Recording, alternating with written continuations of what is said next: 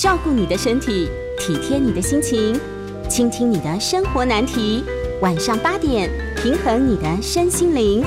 欢迎收听《全民安扣名医时间》。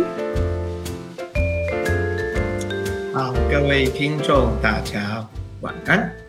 呃，这里是九八新闻台，欢迎收听每周一到周五晚上八点播出的《全民安扣》节目。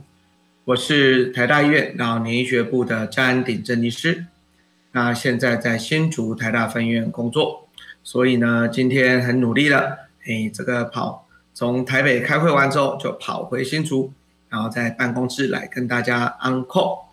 我们等一下呢，在八点半的时候会接大家的 call in，如果呢有老人医学相关的电话，那请您打电话进来。那我们扣音的专线是零二八三六九三三九八零二八三六九三三九八。好，那我们要讲什么哈？我们要讲一些呃这个照顾父母的一些难题。好，照顾父母一些难题。好，那这个以前我不知道大家有没有听过了哈，就是有一些老人家哈，他很喜欢看医生。好，那所以呢，我们常常讲一个笑话，就说。诶，这个荣民总医院哈的门口，那他可能就有一群老人家，那这个老人家就说啊啊，这个今天张波波啊怎么没有来？那个诶，这个荣总呢？就他们说哦，原来他今天生病了。好，平常他如果没生病的时候，他就在荣总的门口跟大家这个集结，好，那生病才不会来。哈，那所以呢，这个呃，我们就会问说，为什么台湾的这个老人家哈，其实比国外的老人家哈？看病的这个次数多蛮多倍的哦，因为呢，有人统计哈，我们台湾人哈，诶，六十五岁以上一年看门诊的次数可以高达三十次左右哈，那国外哈可能就是差不多只有这个诶几次哈这样子而已哈，那所以呢会发生这样的事情，其实有各式各样的原因的哈，那有一些就是因为我们台湾是一个比较专科化的这个医院。好，这那所以呢，大家喜欢每一个都要看专科。好，那既然每个都看专科的结果，那你如果譬如说糖尿病看糖尿病科啊，高血压看高血压科啊，骨质疏松看骨质疏松科啊，好，然后呢关节炎看关节炎科啊，那这样就看很多很多个医生。好，那再来呢，也有人统计说，其实台湾人哈吃药的这个种类哈，真的是比这个诶其他人多还多蛮多的哦。好，那之前呢，呃，我们呃，做了一个研究哈，就跟大家讲说啊，这个哈，呃，台湾人哈，一年哈，平均吃呃这个超过半年五种以上慢性药的比例哈，可以高达三分之一左右哈。那这我们讲是老人家了哈。如果说你这个一年里面同一个月里面会被开这个十种以上慢性药的机会哦，可能也有超过那个三分之一左右哦。所以真的台湾人真的蛮会吃药的哈。那所以呢，我们要怎么办呢？要怎么办？其实我们的建议是这样子的：现在有很多医院都所谓的整合门诊，好，我们就要建议说，大部分的医生，呃，大部分的老人家可以一个医生看病，哈。那但我们没有说一定要去给老人科的医生看病的哈，因为其实全世界没有这么多的老人科医师可以看。那你可以找一个找个加医科医师啊，啊，或一个老人科医师啊，你就把大部分问题给这位医生看。好，那这样很多的问题，它其实就会慢慢的解决。譬如说，呃，这个呃看很多科的医生，那可能每个人开三五种药，那一个医生总是不会开到这个诶十几种哈。一个医生开药就会稍微想一想，哎，那这个药跟这个药会不会有什么打架啊？就不会看那么多。好，那再的话，你也不会说，哎，一定要看很多很多次。哈，一个月要看很多次。那尤其前一阵子不是那个 COVID-19 嘛，那很多人都不敢来医院看。哈。那你本来如果说，呃，这个，诶，看四个医生，那一个月就要看，诶，三四次。那你如果只看一个医生，诶，其实可能就减少一个月一次。那某种程度，这也是一件不错的事情。好，这是第一个，诶，看很多医生。那第二个问题呢是，诶，大家常问说，如果是这个老人家，我们到底要吃中药还是吃西药？好，那其实不一定是老人家了，哈，诶，那个其实成年人常问这个问题，哈。那我自己是西医哈，其实我也没有说中医哪边好或不好。那我们的想法是这样，因为中医的药理跟西医的药理其实诶完全是非常不一样的，所以呢，我们其实不太知道说哈，中医跟西医的药吃在身体里面到底会不会彼此有交互作用。会不会有什么冲突？真的没有人做这么多的研究。那西医呢要做研究比较容易做研究，为什么呢？因为西医大部分叫做单方，好，譬如说我这胆固醇的药就是某种成分，高血压就是某种成分。那这个胆固醇的药跟这个高血压的药，那会不会互相有交互作用？哎，两个去哎做化学作用反应一下就知道了，哈。可是呢，中医大部分可能是一个复方，哈，什么叫复方？就是它可能要把很多很多东西配在一起啊。有菌剂、佐剂啊，然后放在一起，可能里面就十几二十种成分，好，所以你真的很难去了解说，哎，那我这一个西医跟这一头拉古中医，那到底这个药怎么样去做交互作用？所以实在是太难做研究了，哈，所以真的没有办法去一一的去呃去除，哈，所以我们的想法是这样子的了，哈，就是说，如果如果如果如果你这段时间你要用这个中医治疗一个病，或用西医治疗一个病，我们讲一段时间可能两三个月这样子。如果你决定用中医，那这段时间就全部用中医；那如果你用西医，就这段时间就全部用西医。好，那治那彼此之间就比较不会去互相的是干涉。好，那有人都会说，哎，其实我如果中医跟西医差两个小时吃药，是不是就会有交互作用？其实并不是这样子的，因为所有的药物大部分会开始产生交互作用，并不是在吃下去的时候，很多时候是在血液。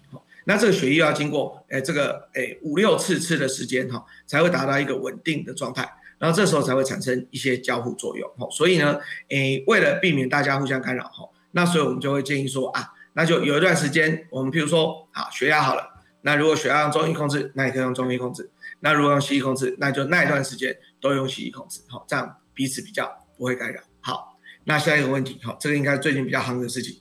就是大家要不要打疫苗？哈，答案就是一定要，哈，一定要。好，那诶，什么疫苗呢？以前啊，以前哈，我们就是流感疫苗、肺炎链球菌疫苗，哈，这是最大众。可是现在多了一个叫 COVID-19 疫苗，哈。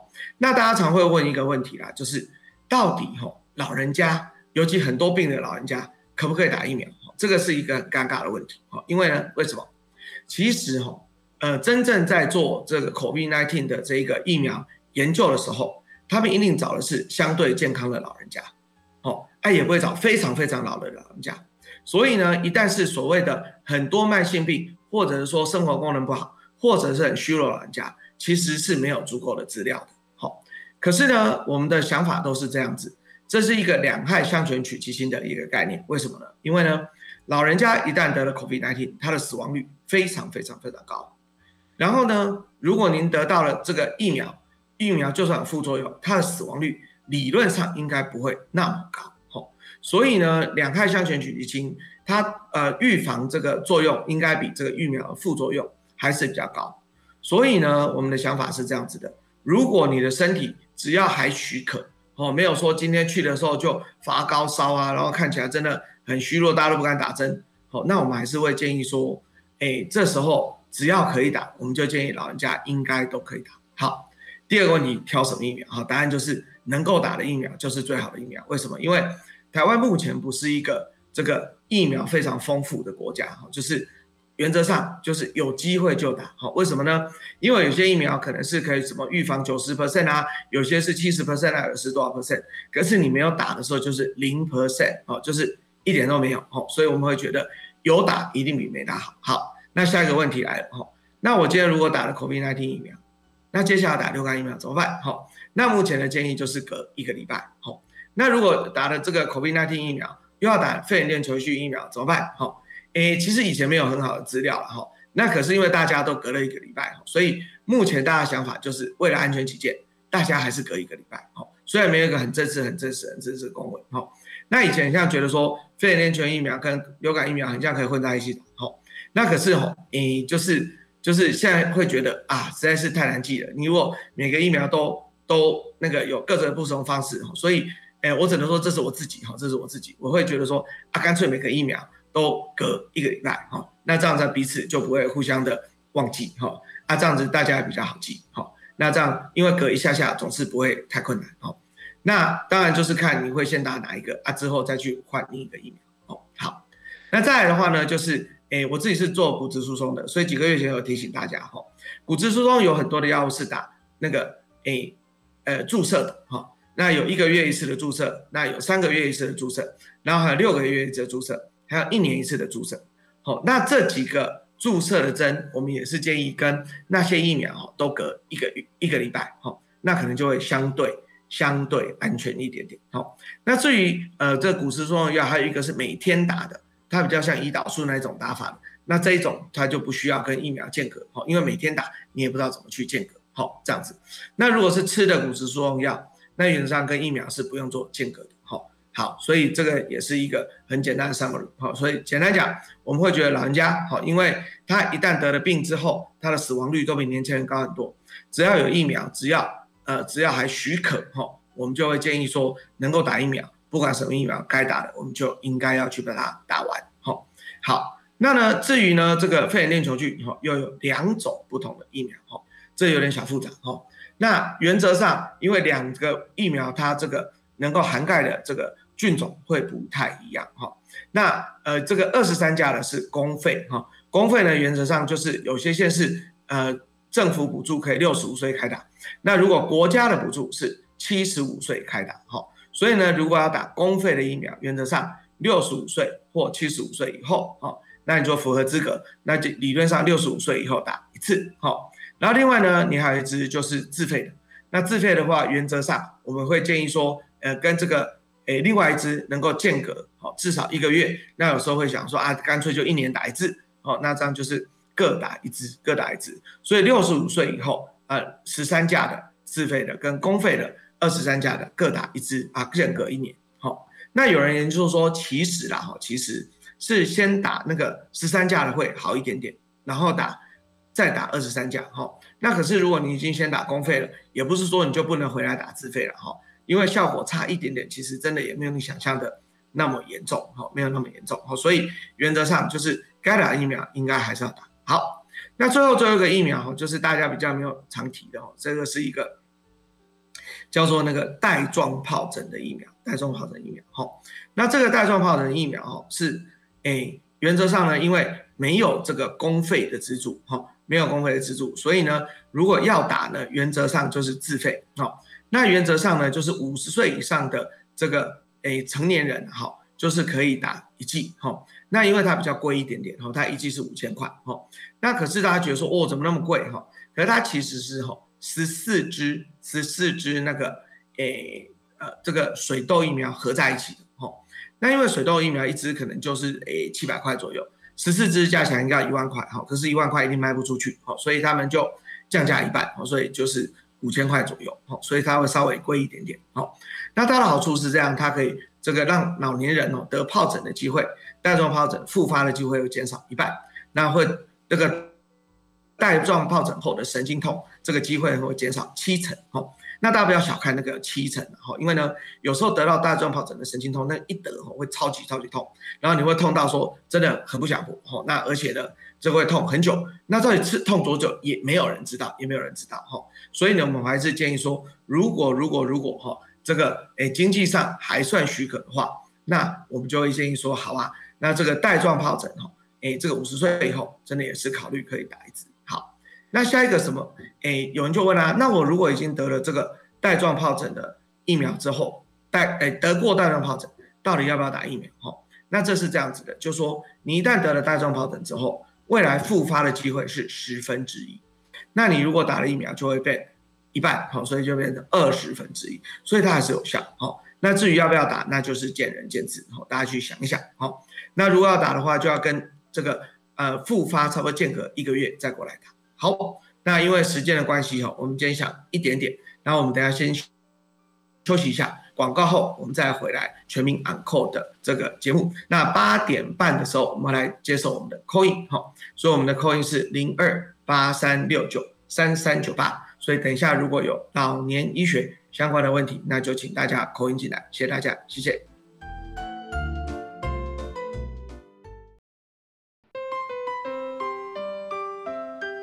欢迎回到九八新闻台全民安扣节目，我是台大医院老年医学部的詹鼎珍医师。啊，今天我们要讲的是老年医学的一些疑问，哦，就是看看说，哎，老人家啦有没有什么事情，这个做的可能有一点点这个似是而非，可以跟大家做一些分享，把大家一些观念做一些改正。好，那我们等一下呢，在三十分钟的时候会有广告。那广告之后呢，哎，会接听大家的扣印。所以呢，我们的扣印号码是零二八三六九三三九八。好，那我们刚才已经讲了几点，我们再讲下一点。下一点是老人家到底应该怎么服药？哈，那这一阵子哈，其实我在门诊的时候最怕的事情就是这样。哎，COVID 那天之后，有些老人家可能应该六月就来门诊，结果嘞，他到九月才回来。好，那我就问他说：“那阿妈，那你那些药怎么办呢？”那有一些人就说：“我就把以前剩的药慢慢吃，慢慢吃，慢慢吃，然后就把它吃到没药的时候，我再回来找你。”哦，那有些人说：“好吧，那我就去这个药房买药。”哦，药房买药。好，那很多老人家也会跟你讲说：“你看啊，我六月没有回来，我到九月回来。”你看我不是好好的吗？好，一点事也没有。好，可是这个问题来了，因为呢，其实我们有很多的慢性病，它本身是没有症状。好，再讲一次哦，这个慢性病是没有症状。吼，像高血压，或者是胆固醇，那或者是这个诶所谓的糖尿病。糖尿病有人说什么吃多喝多尿多，吼，这是古代的想法。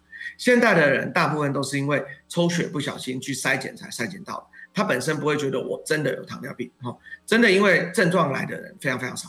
你就算几个月没有吃药，还是没有症状，好，所以你绝对不能说因为啊我没有症状这件事情，那我就觉得不应该吃药，好，所以呢，我一般来说就把这个药物分成两大类，两大类。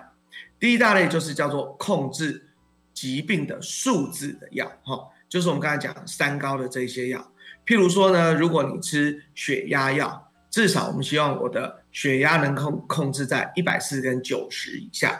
如果呢，我吃胆固醇的药，哈，那我们就因为不同的疾病就有不同的这个标准，好，比如说糖尿病又有这个诶胆固醇问题的人，他的所谓坏的胆固醇要在一百以下，好。那如果呢，我是糖尿病的人，哈，那我们说如果是很健康的老人家，我有一个东西叫糖化血色素，好，那我就是要控制在。这个七以下好，那如果我已经知道我有了目标之后，我就是要每天吃药，每天吃药哈。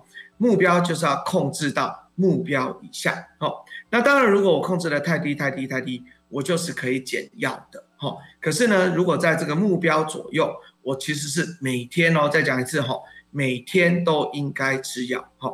那为什么强调每天是这样子的？就是呢，很多老人家哈，哎。自己会想说哈，譬如说我今天感冒，因为我吃了感冒药，所以呢，我的药已经吃很多了，所以呢，哎，我就把我的三高的药今天就休息一下，这样我的药就不会吃那么多。哈，那这样我们是不建议的哈。为什么？我们刚才一直讲这些所谓控制慢性病的药，就是每天每天每天一定要吃。哈，那甚至有人就说，哎，我今天去打。COVID-19 疫苗哈，打完了人不太舒服，好，那我这些慢性药我就休息一下，好。那同样的这些我们也是不建议的，哈，就是大家要记得，哈，这些所谓控制数字的药就一定要每天吃。好，那另外一种呢，就是叫做控制症状的药，哈，譬如说咳嗽药，譬如说胃药，哈，等等。那这时候呢，你如果说没有流鼻涕啊，没有咳嗽啊。哦，啊，没有胃痛，你可能不需要每天吃哈，或者是像止痛药等等，你说是有不舒服的时候才吃哈。所以呢，如果是控制症状的药，那当然你可以考虑哈，就是可以在症状的这个情况下做一些调整哈。那譬如常我的病人就问我说啊，那个詹师哈，那个我那个这个便秘啊很严重，那我说好，我就开两颗药给你吃。那可是他下次回来跟我说，詹师啊，可是我吃了两颗之后，我就每天拉肚子。我说啊。对，可是这个你就可以在一克、两克或零克之间调哦。那目标只要你要调到你的大便通畅就好。为什么呢？因为医生真的没有那么厉害哦。有一些人可能吃一颗会拉肚子，有人吃两颗会拉肚子，有人吃两颗还是觉得大便没有很顺。好，那所以呢，原则上每个人因为他自己对药的适应性不同，你要对症状的治疗，好，那需要多少药可能不太一定哈，不太一定哈。那所以这种症状治疗药就是有一个。范围可以让别人自己去调控，好，那还有一种很重要的药叫做抗生素，哈，因为抗生素呢，它一次吃就要吃一个疗程，哈，什么叫疗程呢？就比如说大部分我们一吃可能要吃一个礼拜。哈，那为什么要吃一个礼拜呢？当然就是希望能够把所谓的细菌杀掉。哈，那你如果没有吃一个礼拜，你会觉得，哎，我吃了三天，感觉就变好了。那这时候呢，我没有把细菌完全杀掉的时候呢，呃，接下来那个细菌可能这次没什么事，但是它在身体里面可能会慢慢、慢慢、慢慢的滋生。好，那结果呢，就会造成所谓的抗药性。好。那所以呢，我们的建议说，抗生素一次一定要吃完一个疗程。好，下一个问题，好，下一个问题呢，其实常常会跟我说，有病人说，哎，我今天血压好，怎么忽然本来都好好的，忽然今天变成一百八？那这时候要怎么办？要马上看医生吗？那或者是说，哎，本来还不错，结果我的血糖呢，今天忽然到三百，好，那这样要到底要不要看医生？那我常常讲一句话叫做高有救。啊，低没救，哈，意思是这样子的，就是说我们的血糖跟血压如果稍微高一点点，大致上不会有立即的危险。可是反过来，如果是很低的时候，譬如说血压，哈，我如果所谓高的血压，哈，就是收缩压，低到差不多只有八九十甚至七十，那可能就叫做休克，哈，那这时候就可能要赶快去看医生。那同样的道理，我的血糖如果低到只有这个六十。或五十，甚至产生了意识混乱，这时候要赶快去看医生。好，所以呢，我们反而是觉得低的、很低的是比较危险。那高的呢，有时候你心平气和休息一下，那可可能有机会到第二天才去看医生。好，这也是一个蛮重要的一个观念。好，那下一个问题是问说，哈，老人家常常会越来越挑骨，哈，那这种挑骨我们就说叫做老豆丢，哈，就是，哎，为什么会越来越矮啊，或等等。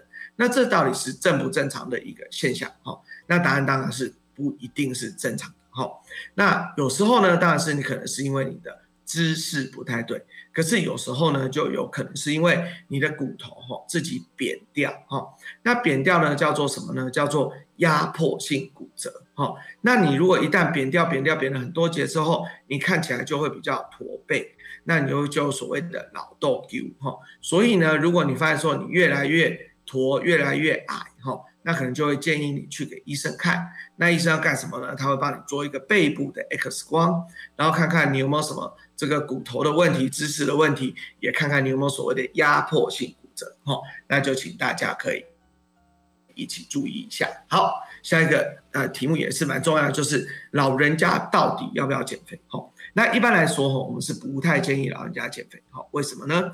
因为老人家死亡率最低的身体质量指数，哈，那什么叫身体质量指数？就是 BMI，哈，那大家如果不知道，就是把你的公斤除以你的身高，啊，身高要用公尺哦，哈，譬如说，哎，我现在五十公斤，一百五十公分，就是五十除以一点五，然后但是公尺要除两次，所以再除一点五，哈。那这个就是你的 BMI 哈，那这个呢，我们台湾人哈，肥胖的 BMI 是二十四哈，可是呢，我们发现说死亡率，死亡率哦，哈，死亡率，呃，对不起，过重的 BMI 是二十四，肥胖的死亡率是二十七哈，那可是呢，我们发现说老人家死亡率最低的这个 BMI 是在二十七到。三十之间，哈，所以意思是说，老人家真的有一点点胖胖是 OK 的，有一点胖胖是 OK 的，哈，反而是说，老人家如果忽然间变瘦，或者是老人家一直一直很瘦，哦，在呃这个年纪比较大的时候，就不一定是 OK 的，哈，所以呢，如果老人家这个体重比较重，哈，但是呢，他的生活也不错，那吃的也很好，然后呢，这个看起来蛮健康的，其实我们就。不建议好老人家要这个减重，但是什么时候要减重呢？就是譬如说，呃，我的这个体重，因为体重造成我的三高没有办法得到控制，或者是我的这个呃所谓的呃慢性的关节炎哈越来越严重等等哈，它造成所谓的健康伤害的时候，那我们才会说那要减一点点重好，所以老人家不太建议一定要减重好。那下一个问题是说啊，老人家如果不爱喝水怎么办？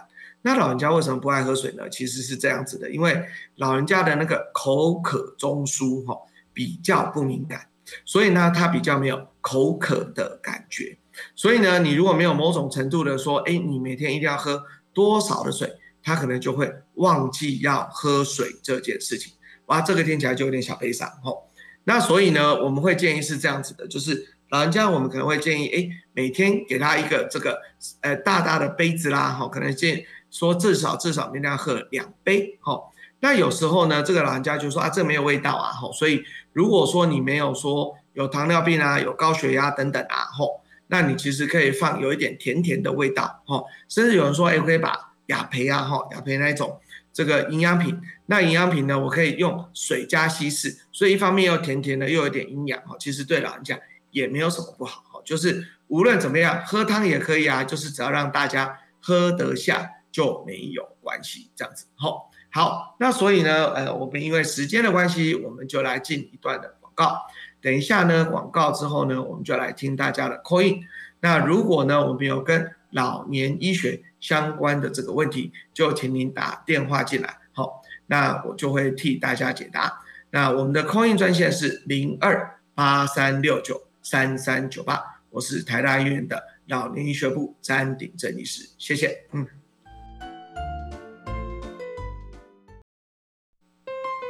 好，欢迎回到九八新闻台全民安扣节目。我是台大医院老年医学部的詹鼎正医师。那接下来我们要来听啊听众朋友的 call in 电话。我们的 call in 号码是零二八三六九三三九八。我们先听一位林先生的问题。你好，喂，张医师您好哈。是。我们今天讨论的是这个老年医学的主题啦哈。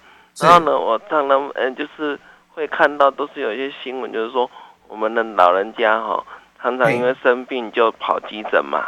然后跑急诊就有医生要帮你做相关的检查嘛，然后他们就会说，哦，我要照 MRI，或者是我要照电脑断层扫描，好像在这个长辈的呃就是想法里面呢，好像是越高阶的这个影像学检查，好像就准度就越好，啊，事实上不是。这个样子的。那我想请教的就是说呢，诶，这个我们常见的有四种嘛，就是超音波。X 光是电脑断层，还有核磁共振嘛？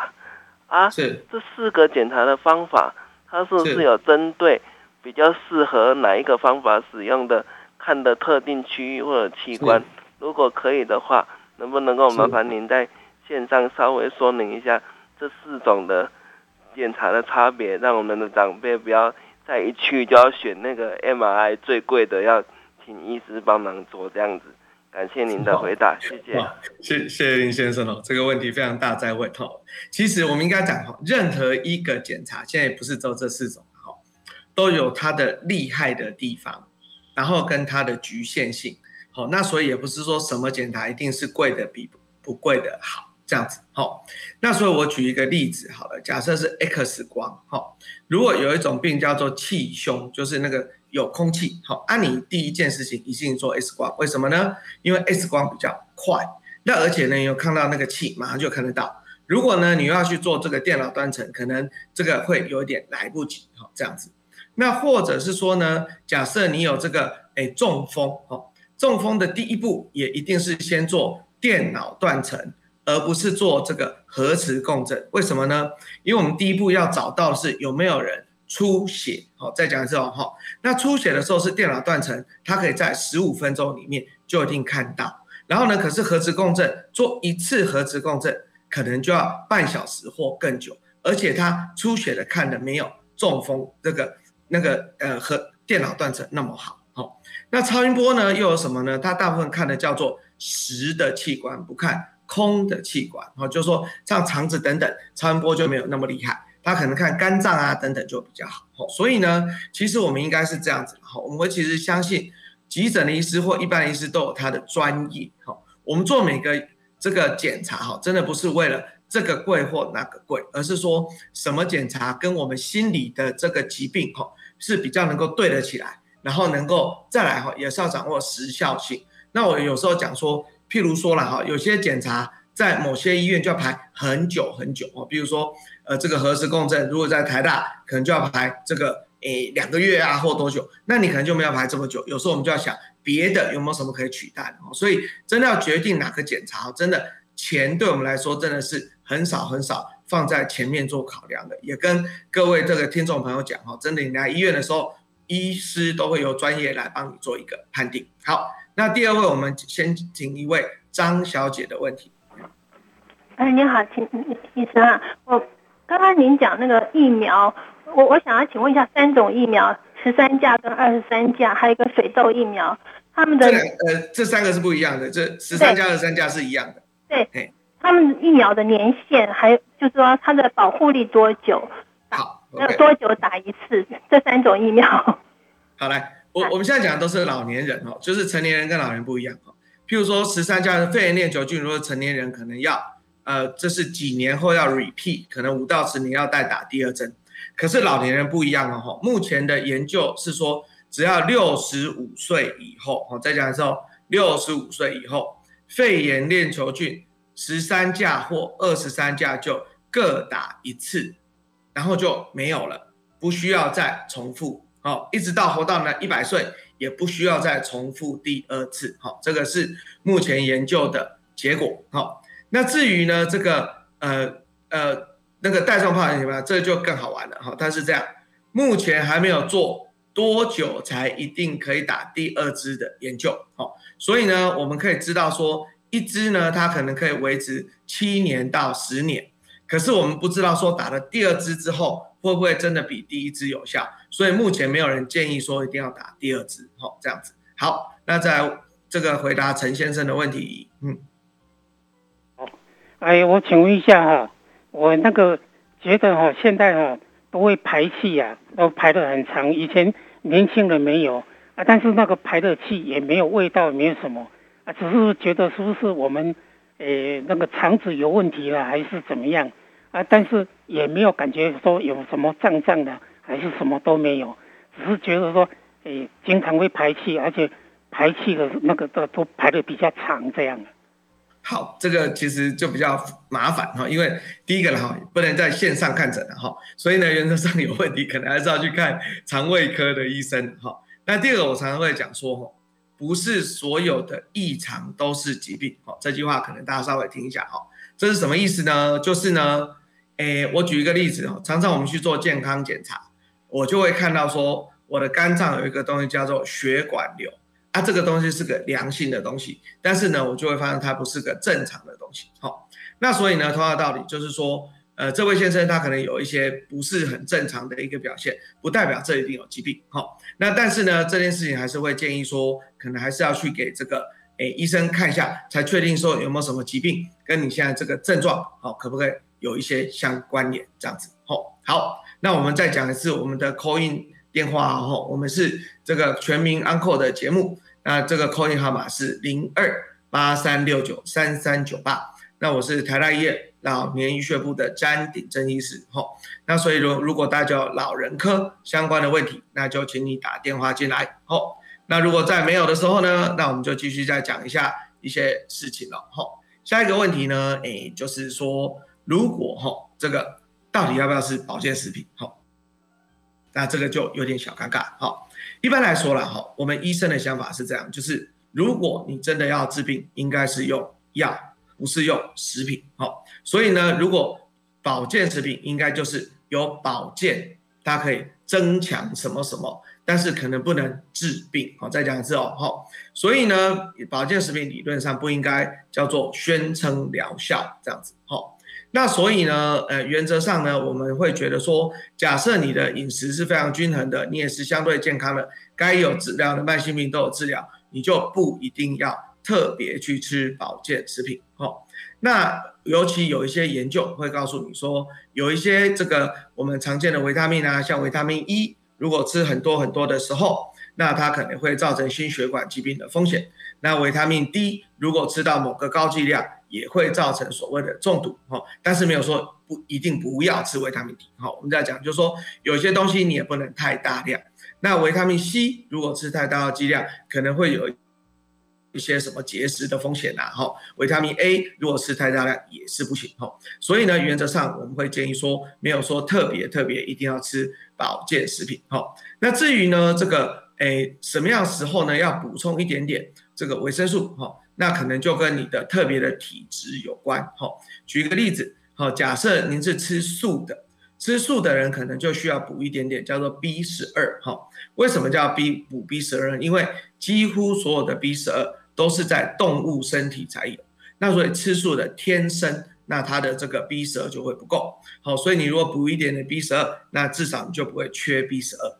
那至于缺 B 十二会怎样呢？有时候会影响一点记忆，那有时候会造成你的造血的一些问题，好等等。那这个就是为什么要补。那第二个呢，我们可以建议说，某种程度你可能要补一点钙质跟维他命 D，哈，没有说一定要补钙片，好，再讲哈是钙质。那如果是因为老人家在某种程度之后，你的骨质一定会流失，所以你可以补一点点钙质。跟维他命 D 哈，那这个是可以考虑的。那除此之外就没有说一定要特别特别特别补哪些的健康食品哈。那当然也有人会讲说，哎，这个哎很有名很有名的这个哎软骨素啦，或者是叫做这个呃那个葡萄糖胺等等哈。那这些呢，其实某种程度有一些人有一些功效哈。所以我们的建议是这样子：如果说呃你有关节的问题，然后结果你吃了这些东西，然后就吃了以后自己觉得说非常非常非常有效。那三个月内吃的还是很有效，那你可能可以继续吃。那如果已经吃了三个月以后，觉得哎怎么没有那么有效果，那可以考虑就不一定要吃。好，那因为研究告诉我们说，有吃的比没有吃的，哈，它的这个哎疼痛指数是可以下降零点五分左右。哈，那可是呢满分是十分的哈。那临床上觉得说至少要下降零点九分啊，才会有临床上的意义。所以虽然有一些统计上的意义哈，他们觉得说临床的意义没有非常非常的强哈，所以呢，这个就是可能有一部分人会有效，但是一部分人可能没有效这样子。好，那所以呢，我们就来休息一下，进我们的广告。那这个等一下广告之后呢，我们还是要来听大家的 call in 哈。那我们 call in 的号码是零二八三六九三三九八。那我是台大医院。老年医学部的詹鼎正医师，那目前在我们新竹台大分院工作，好，在新竹跟大家连线，谢谢大家。嗯，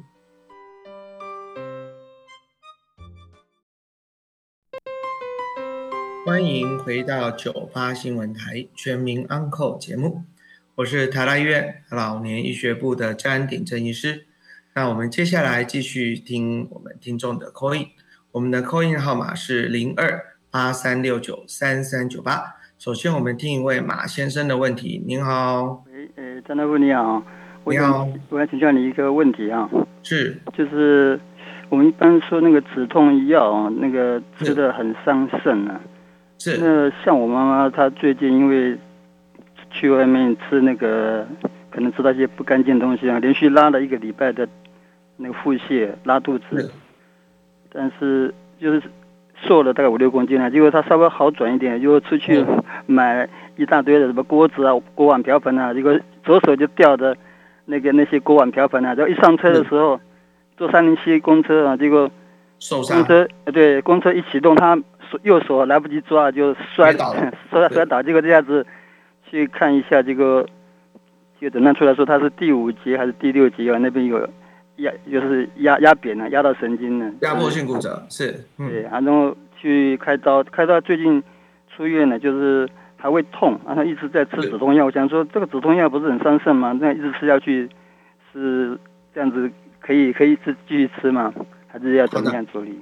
就这个问题想请教一那个大夫啊，谢谢。我们现在来讲哈，一般来说，我们把止痛药分成三个层级了哈。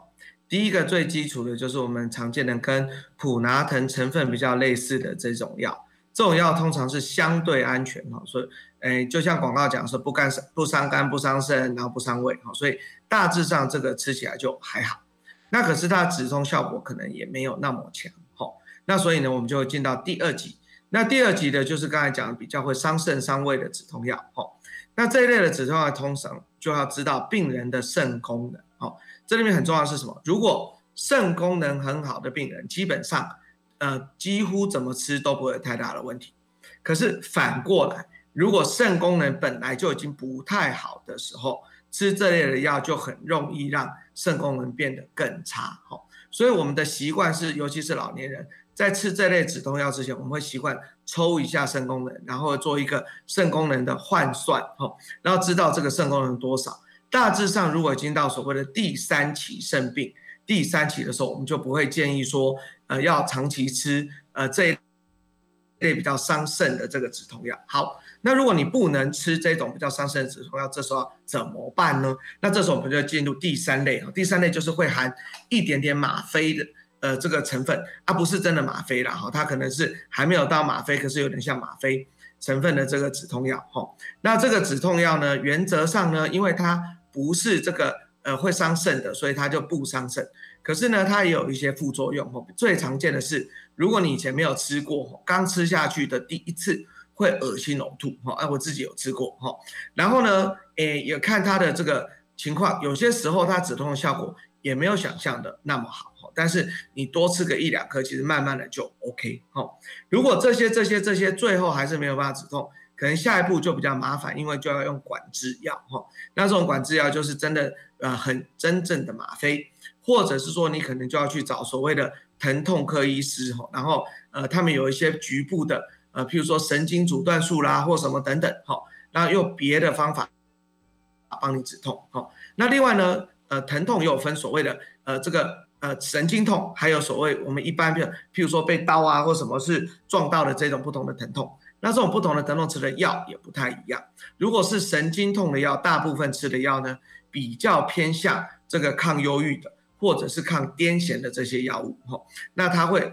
表现比较不是真的痛，是比较像是发麻这样子的一个情况哈，所以因为不同的这个症状，我们可能就会有不同的这个药物来使用哈。但是刚才讲的很重要，就是说，如果是老年人，好，你担心这个肾功能有问题的，我们会建议说，至少先知道他的肾功能，然后再做这个呃这个呃药物的一些调节哈，那这样会相对比较安全。好，那我们再来听一位江小姐的一些问题。